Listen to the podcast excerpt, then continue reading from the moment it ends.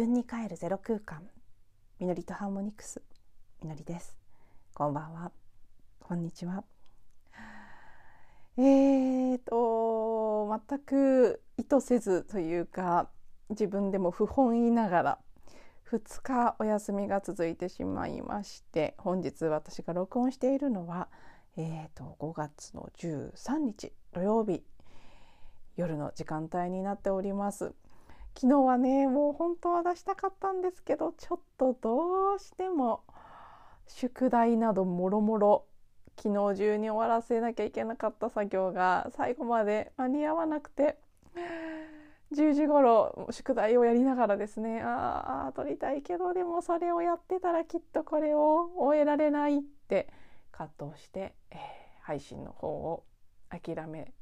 させていただきました。もしねあれないなって思ってくださっていた方いらっしゃいましたら本当にごめんなさい。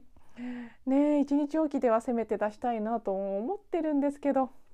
特に今週はちょっと、まあ、今からお話しする話にもつながってくるんですけど物理的ないわゆるその作業量的な忙しさということだけじゃなくってエネルギー的な負荷がとても高かった感じがあるんですね。うん、あのツイッターなんかでも直接知り合いではないけれども割と感覚が近いことを言ってるなって感じる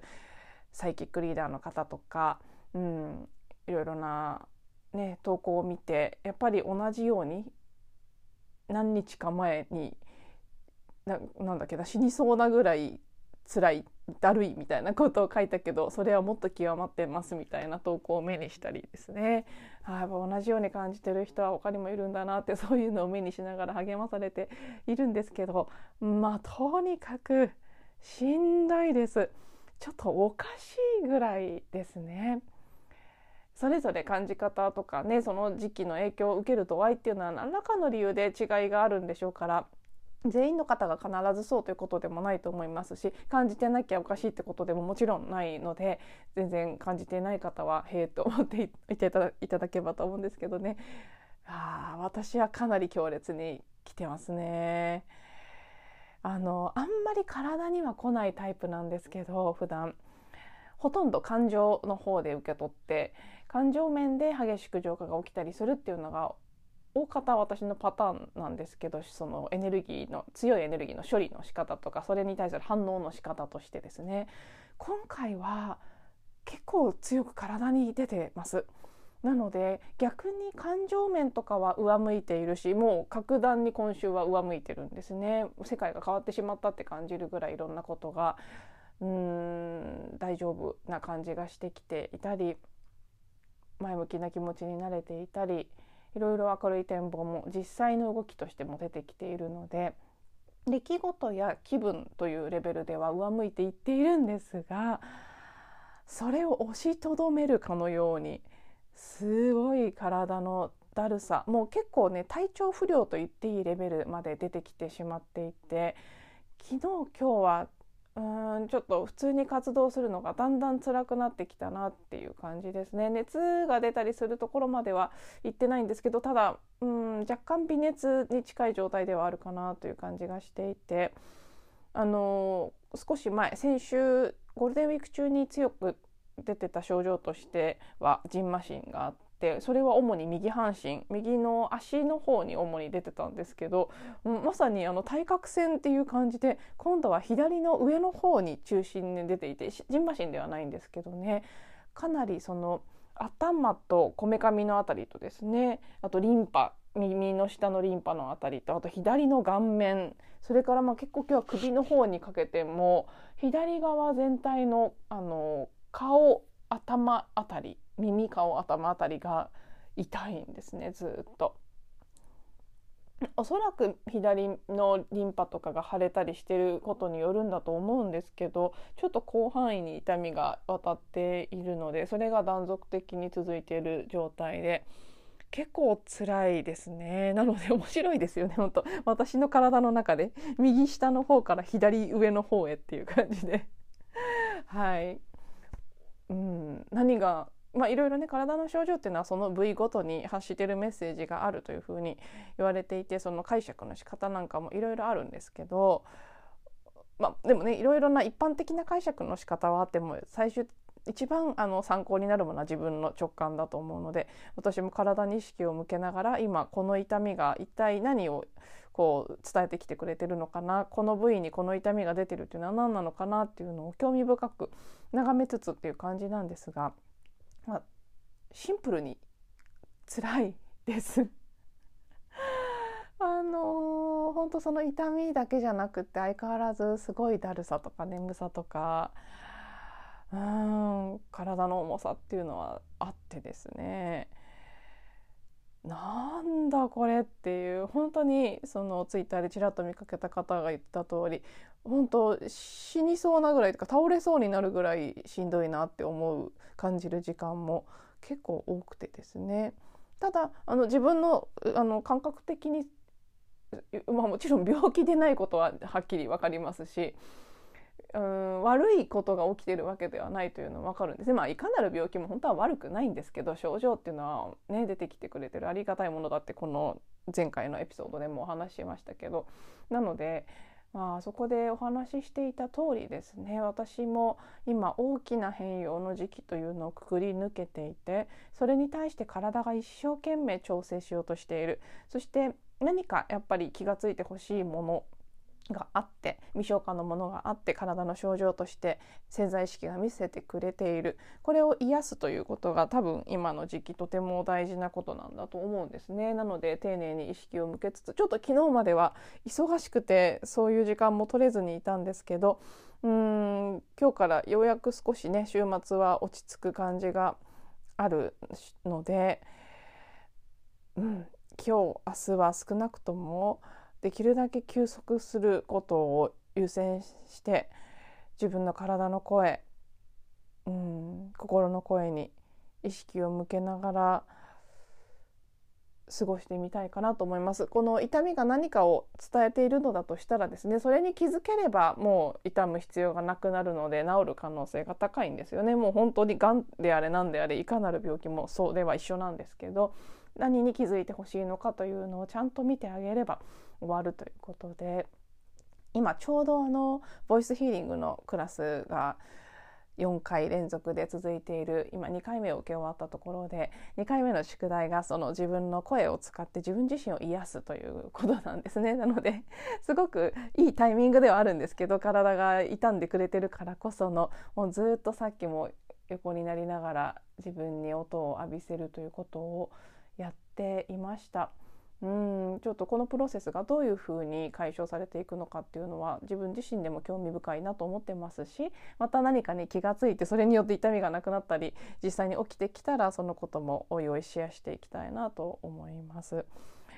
で今日はですねもうあのお話ししたいことがいっぱいありすぎてすでに前回のエピソードでえ3つありますって言って3つ目のうちの1つ目をお話ししてそこから2日間が空いてしまったんですね。なのであの時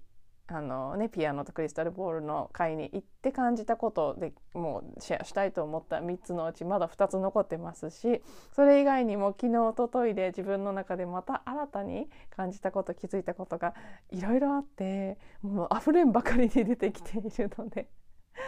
ちょっと今日も録音始める前にどれから始めようか迷ってしまったんですが、えーと、最新の今日私が強く感じていることそれと時間が許せばそのことと絡めての、えーと、前回お話ししたいといった3つのうちの2つ目が少しつながるところがあるかなと思うのでうまく収まれば時間内にその2つを話していきたいと思います。であのこれは今日昨日今日でキャッチしている情報として私に強く印象が印象深くこうなんかその言葉がねパンと入ってきているものなのでお伝えするんですがえっ、ー、とね世界線が切り替わったという言葉ですね。世界の線です。あのね世界ワールドの世界に線ラインの線ですね。この言葉を聞いてピンとくる方もいらっしゃるでしょうしそれだけを聞いて。何のこっちゃと思う方もいるでしょうし私のよ私はどっちかっていうと何て言うんでしょうね。感覚でなんとなくわかる。別に世界線というものが何を意味するのか説明せよと言われたらできないんですけどただすごくしっくりくるワードではあったんです。ここ何日かの動きとして。であのそれが何なのかという詳しい説明は今日この場では時間も足りないですししないんですけどこの世界線というものがあってその世界線の節目に5月5日ぐらいに到着して5月10日ぐらいにそこを通過するということが起きてそして現時点ではですね今日この13日の時点では大半の人が世界線の節目を通過し終わって次の個別の世界線に乗ったようであるという情報が来ているんですね。であの詳しい情報を見てみたい方がもしいらっしゃいましたら私がその言葉を主にこれこの方だけじゃないんですけど主に情報源として、えー、受け取ったのがこれ以前もちちょっとご紹介したことがあるブログなんですけどさっき自分で試してみましたあのブログページの名前がちょっと分かりにくいんですが少なくとも Google などの検索で「運気 .com」というふうに入れて調べていただければ出てくるということが確認できましたあの漢字で運気ですね。運勢の運に気気気持ちの気でドットドット東あ運気ドットコムじゃないか。ごめんなさい運気ドット東京ですね。運気ドット東京と入れていただければ、えーと、これがブログのタイトルだってことなんでしょうかね。自然民族鍵括弧運気ドット運勢、えー、ドットじゃない運気あのポチ運勢、えー、診断というページ。ちょっとね何という方がシェアされてるものなのかよくわからないんですけど。詳細が 私もよくわからないまま見てるんですがこの方がですね最近の記事で「世界線の節目とは5月5日世界線の節目が到来」という記事を挙げられていますのでそちらを読んでいただくとあのすごく分かりやすくね世界線っていうのが何なのかっていうのを高速道路の例えで今回は記事を書かれていてで今回その5月5日に到達した節目というのが例えるならば料金所のようなイメージ。でそこを通過して、えーと、料金所を通る時って一旦停車してそこでお金を払ってまた次の車線を選んでいくっていうことが起きますよね。そういうのと同じことが今起きていると私たちのこの人生全体にということですね。人生と言ったらいいのかその人類の状況というタイムラインと言ったらいいでしょうか。でまあそれ 詳しいことは本当に記事を読んでいただければと思うんですけど感覚的に私もすごくそういうのを実際この方がおっしゃってたように5月5日。私多分5月5日に出した音声の中で今日すごく変わったと思うっていうことで言ってると思うんですよね。多分言った記憶があります。うん。えー、ちょっとねこう私にとっては劇的に変わり始めるようなタイミングがこの時あったというふうに認識しているんです。そして、えーと、5月5日に料金所のようなところにたどり着いて6日結構ね重大な 重大な？インパクトの大きい満月があり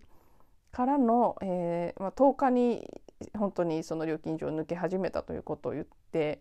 この方が言っているのを見て10日もね結構私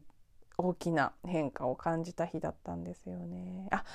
だからもしかしたら違うな5日じゃなくて10日の音声で言ってるのかもしれないですね。すごく変わった気がするっていうことをなのでこれの一つ前のエピソードということですね5日にも言ってるかもしれないんですけど10日にもまた違う意味での、ま、違う意味というかまた違う段階でのすごく切り替わった気がするというのを言っていると思います。うん、あだから10日の方かなよりはっきりそういうことは言っているのは。でそうなんですなのでこの世界線がある通過点を超えて新たなこうそれぞれの人がですね新たな車線をまた走り始めた新たな段階に料金所を通ると高速道路なんかでもこう料金所過ぎると道路の名前が変わったりとかいろいろしますよね。で実際確かに行き先が分かれたりとか次に走る車線を選び直したりとかっていうしていくと思うんですけどまさにそういう感じの変化が10日ぐらいから起きてきた私はもうねその世界線が変わったという言葉ははっきり明確にしっくりくるぐらい本当に私の人生の世界線が変わったなって10日から感じてるんです。なのでまだね数日ですけどこの3日間ぐらいっていうのはちょっとこのそれ以前とは私の人生が全く違うところに来てしまったという感覚がある。なので車線を選び直していますからうーんどっちもありますね新しくつながった人たちであったり新しく開いてきた可能性とか見えてきた世界というのもあるし逆にこう少し手離れていくような感覚の人たちであったりあの世界であったり、うん、出来事であったりというのもある。それがより色濃くなってきた。気配はずっとあったけれどもはっきりその節目の通過点を過ぎてうーん変化が明確に現れ始めたなというふうに感じているのが10日ですね。10日は確か夜に結構大きな地震がありましたよね。でうん。それで目が覚めて11日その目が覚めた時ぐらいからですね4時頃だったと思うんですけどその辺からねグーってすごい変わってきたんです。あちょちょっとその変化が目まぐるしく激しすぎてそれによってこの3日間すごく疲れてしまったっていうのもあるんですね。いずれもいい変化ばかりなんですけどどんなにいいことでも人間っていうのは変化は変化でストレスなんですよね。そして体はすごく負担がかかっている。まさに今そういう状態でどれも本当にいいお知らせばっかりなんですけどよくっても戸惑うものは戸惑うしなんならやっぱり多少の受け取り拒否みたいなものが自分の中であの癖になってるパターンとしてですねそのいいことも圧倒されるぐらいのボリュームで来ると恐怖感が出るというのは改めてねやっぱりそういうものなんだな人間のこの本能の防衛のメカニズムというのはというのを今すごく感じているんですけどちょっとこうスピード感やボリュームが早すぎたり大きすぎたりして私の中でうんフリーズ状態なようなことが多少起きている。それが体の痛みになったりいろいろなうんあの疲労感っていうのも多分精神的なところから来てるものもあって昨日は結構分かりやすくすごく体が重くなる瞬間があったんですけど自分が何に反応しているのかに気がついた時消えたんですよねそれが。気づくだけでこんなに軽くなるんだってあのははっとさせられたりもしたんですけど、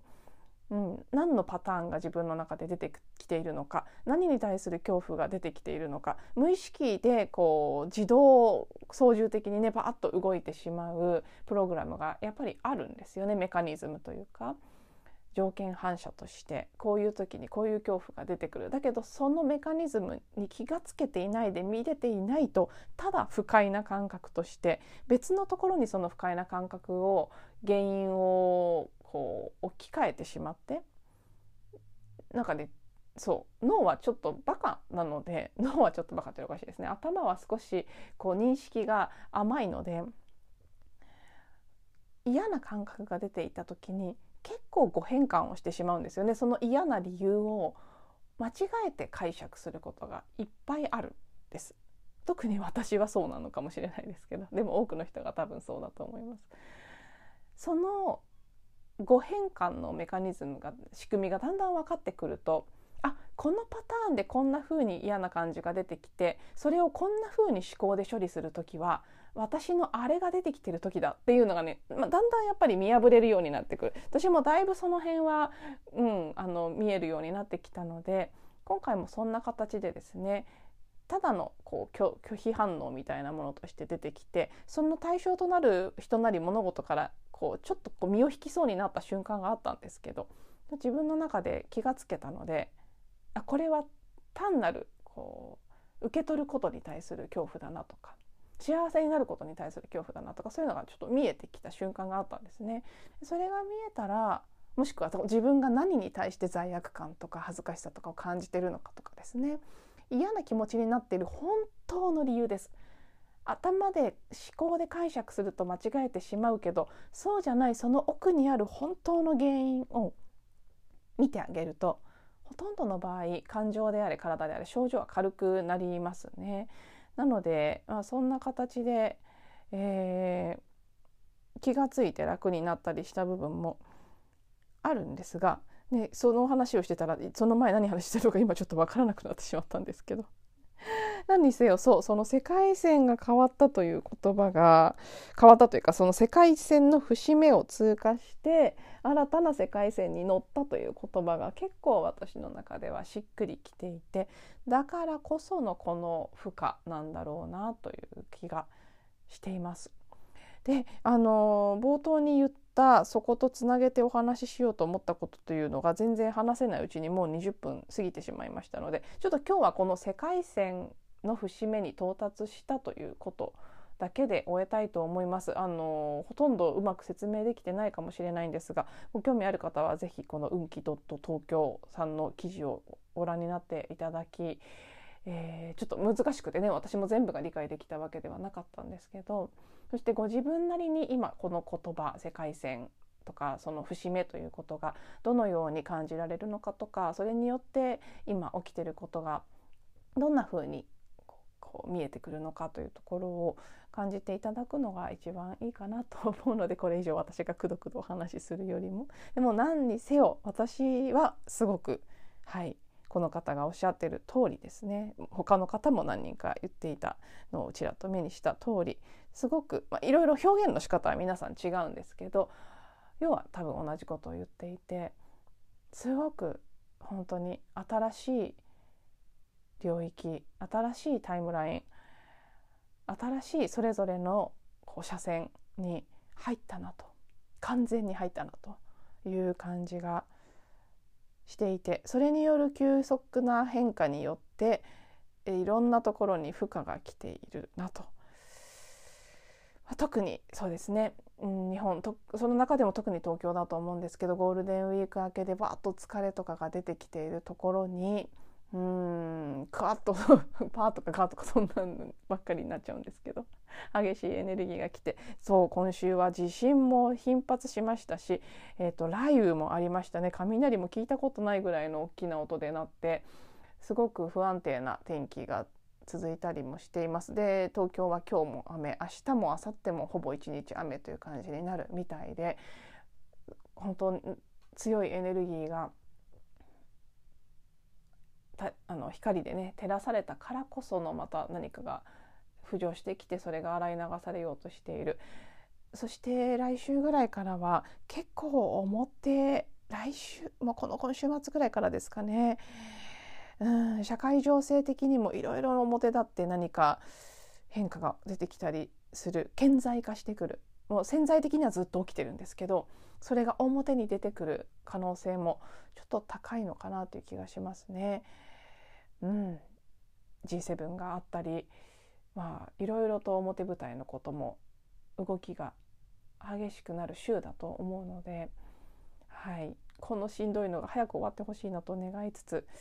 まあ、一旦今のこう私は私のことを癒しこの痛みが何を教えてくれてるのか何を見せてくれるのくれているのかというところを少し丁寧に感じていきたいなと思いますし一人一人がそれをすることに全体の変化としてはすごく意味があるんじゃないかなというふうにも感じています。はい、今日話しきれなかった分はまたあのできるだけ間を空けずに出したいと思っていますので。はいまずはここまで最後まで聞いていただいてありがとうございます。また次のエピソードでお会いしましょう。